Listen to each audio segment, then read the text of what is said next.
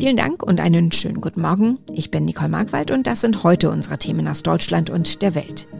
Die Angriffe auf die Ukraine werden fortgesetzt. Hunderttausende Flüchtlinge treffen in Polen ein. Und US-Präsident Joe Biden spricht zur Lage der Nation. Die deutsche Außenministerin Annalena Baerbock hielt gestern eine Rede bei der Dringlichkeitssitzung der Vollversammlung der Vereinten Nationen in New York. Die Grünen-Politikerin prangerte den Angriff Russlands auf die Ukraine scharf an. You say Russia is sending peacekeepers. Sie sprechen von Friedenstruppen. Aber ihre Panzer bringen kein Wasser oder Babynahrung. Ihre Panzer bringen keinen Frieden. Sie bringen Tod und Zerstörung. Your tanks are carrying death and destruction. Doch trotz internationaler Appelle verschärft Russland seine Angriffe. Bei einem mutmaßlichen Raketenangriff auf den Fernsehturm in der ukrainischen Hauptstadt Kiew sind mindestens fünf Menschen getötet worden. Fünf weitere seien verletzt worden, teilte der Zivilschutz am Abend mit. Wir sprechen jetzt mit Andreas Stein. Er berichtet aus der Ukraine aus dem Gebiet Jitomir. Andreas, wie ist die Lage bei dir im Moment? Also wir sind ja immer noch auf dem Dorf in der Provinz im Gebiet äh, Jitomir abgesehen von den Nachrichten, die natürlich ständig weiter gelesen werden, hier äh, komplette Ruhe, als ob Frieden wäre im Land. Es gab nur einen wirklich äh, starken Angriff auf den Fernsehturm oder auf das, auf die Gebäude um den Fernsehturm in Kiew. Darüber hinaus gab es Ankündigungen für Angriffe, aber bisher scheint es jetzt nicht schlimmer geworden zu sein. Was hast du von dem kilometerlangen Autokonvoi aus Russland mitbekommen und werden die Angriffe stärker? Den Angaben des ukrainischen Verteidigungsministeriums nach bereiten sich die russischen Truppen wohl jetzt gruppieren um, wie es hieß. Und das heißt, es finden eben Vorbereitungen statt, um Kiew wohl zu umgehen, zu umfassen äh, und dann vielleicht komplett zu blockieren. Ähm, wie weit äh, diese Vorbereitungen äh, wirklich real sind oder abgeschlossen sind, lässt sich jetzt nicht beurteilen. Also es kursieren halt diese Satellitenbilder von der Kolonne, der Militärkolonne, die aus dem ähm, Nordosten kommen soll. Aber darüber hinausgehende Informationen gibt es eigentlich kaum. Wie ist denn die Stimmung unter den Menschen im Moment bei dir? Herrscht schon Einigkeit darüber, dass man äh, jetzt nicht aufgeben soll. Es wird halt jeden Tag eigentlich über den Sieg geredet, der erwartet wird. Ja. Der Krieg ist ja auch erst nur ein paar Tage. Also es gibt auch immer wieder ähm, gewissermaßen Stimmungsschwankungen, je nachdem, wie schrecklich die Bilder sind, wie schrecklich die Nachrichten sind. Seit Kriegsbeginn vor sechs Tagen sind nach UN-Angaben bereits 677.000 Menschen aus der Ukraine in Nachbarländer geflüchtet. Rund die Hälfte sei in Polen angekommen, sagte der UN-Hochkommissar für Flüchtlinge Filippo Grandi in Genf. Es gebe Schätzungen, dass es insgesamt eins bis vier Millionen Flüchtlinge werden können. Das sagt UNHCR-Sprecher Chris Melzer. Er befindet sich derzeit in Medika. Das ist einer der geschäftigsten Grenzübergänge an der polnisch-ukrainischen Grenze. Teilweise mussten die Flüchtlinge bis zu 60 Stunden warten, bevor sie polnischen Boden betreten konnten. Herr Melzer, wie stellt sich die Lage vor Ort dar? Hier sind auf der einen Seite die Flüchtlinge, die natürlich ankommen. Ähm, sie sind fast ausschließlich Frauen und Kinder, es sind nur wenige Männer dabei und wenn dann Alte.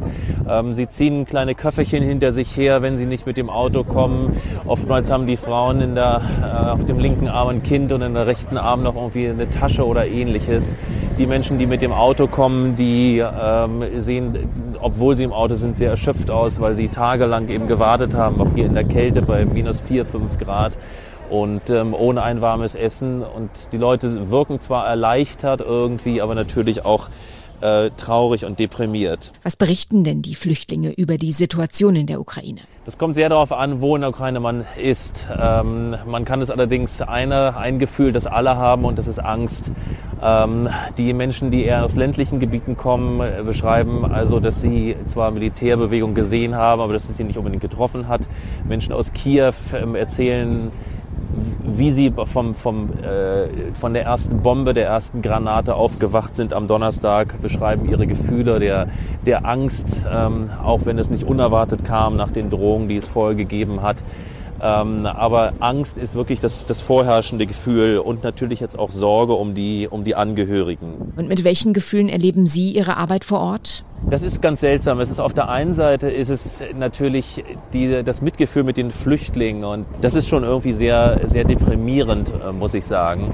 Ähm, und was ein bisschen Halt gibt, so ein bisschen, ist aber die Solidarität der Menschen hier in Polen. Die äh, treibt einen manchmal wirklich die Tränen der Röhre und die Augen, wie sehr die Menschen hier anderen Menschen helfen, die sie überhaupt nicht kennen. Ähm, trotzdem wird gespendet. Hier stehen, ich sehe hier Männer, die hier stehen mit Telefonkarten in der Hand, die sie den Flüchtlingen geben. Ähm, ich sehe andere Menschen, die Schilder an der Hand haben, auf denen ähm, steht, ich fahre sie irgendwo hin ähm, und dann werden die Menschen nach Warschau gefahren oder, oder zu Verwandten. Ähm, ich sehe hier auch äh, Menschen, die, die einfach Schlafsäcke und ähnliches spenden und ich habe selbst Kinder gesehen, die ähm, sich von ihrem Spielzeug trennen, um anderen Kindern eine, Kindern eine Freude zu machen. Wie geht der Einsatz für Sie weiter? Wir stellen uns darauf ein, dass die Krise hier natürlich noch lange anhalten wird. Es gibt Schätzungen, dass ähm, jetzt mehr als 660.000 Menschen hier angekommen sind und ähm, dass es eins bis vier Millionen Menschen werden können. Äh, das muss man sich mal vorstellen. 660.000 Menschen in weniger als fünf Tagen. Das hat es auch nicht bei den Balkankriegen gegeben. Das hat es auch nicht 1956 gegeben, als die, als die Russen in äh, Ungarn einmarschiert sind. Das ist wirklich seit 1945 ähm, beispiellos. Wahrscheinlich wird diese Krise natürlich auch noch so anhalten. Diese Menschen werden auch Hilfe brauchen. Wir versuchen zu unterstützen, so gut wir können. Wir haben noch 120 Kollegen in der Ukraine und die wollen auch nicht gehen. Die wollen den Menschen dort weiterhelfen, denn äh, jetzt werden wir gebraucht. Ähm, und deshalb wollen wir unseren Einsatz hier fortsetzen. Mitten im Ukraine-Krieg hielt US-Präsident Joe Biden in der Nacht seine Rede zur Lage der Nation. Bei der Ansprache vor beiden Kongresskammern war der russische Angriff auf die Ukraine das zentrale Thema. Biden ging aber auch auf die Corona-Pandemie und innenpolitische Themen ein. Tina Eck berichtet aus Washington, der Krieg hat vermutlich alles andere in den Schatten gestellt. Was hat Biden dazu gesagt? Biden hat Putin geohrfeigt. Diktatoren müssten den Preis bezahlen. Putin habe sich verkalkuliert, den Westen komplett unterschätzt. Putin is now isolated from the world more than he has ever been. Er ist mehr isoliert denn je, sagte Biden und kündigte an, auch den amerikanischen Luftraum für russische Flugzeuge zu sperren. We will join our allies in closing off American airspace to all Russian flights, further isolating Russia. Wir werden jeden Zentimeter NATO-Territoriums verteidigen, beschwor Biden. Wir stehen dem tapferen ukrainischen Volk bei.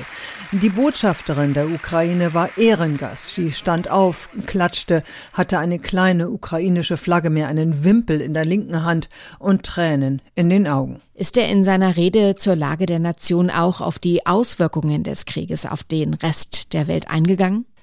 Ja, äh, die Sanktionen sollen natürlich Russland treffen und möglichst niemanden anders, aber äh, Biden sagte, man wolle alles tun, um die Schmerzen für den Rest der Welt so gering wie möglich zu halten. I can announce the United States has worked with 30 other countries to release 60 million barrels of oil from reserves around the world. Ölreserven weltweit werden locker gemacht, um die Energiepreise im Rahmen zu halten. We're going to be okay. Wir werden okay sein, versprach Biden. Nie war der Westen vereinter. Und äh, in gewisser Weise war auch das politische Amerika lange nicht mehr so vereint wie im Angesicht dieses Krieges. Putin, der uns so lange versucht hat zu spalten, sagte Biden, der wird nie die Entschlossenheit der freien Welt schwächen und nie die Herzen und Seelen der Ukrainer. Welche Themen hat er noch angesprochen? Es geht ja in dieser traditionellen Rede um die Lage seiner Nation. Ja, Biden sprach viele Themen an. Er sprach über die Inflation und die harten Zeiten für so viele Menschen, die mit steigenden Lebensmittel, Benzin und Heizkosten kämpfen.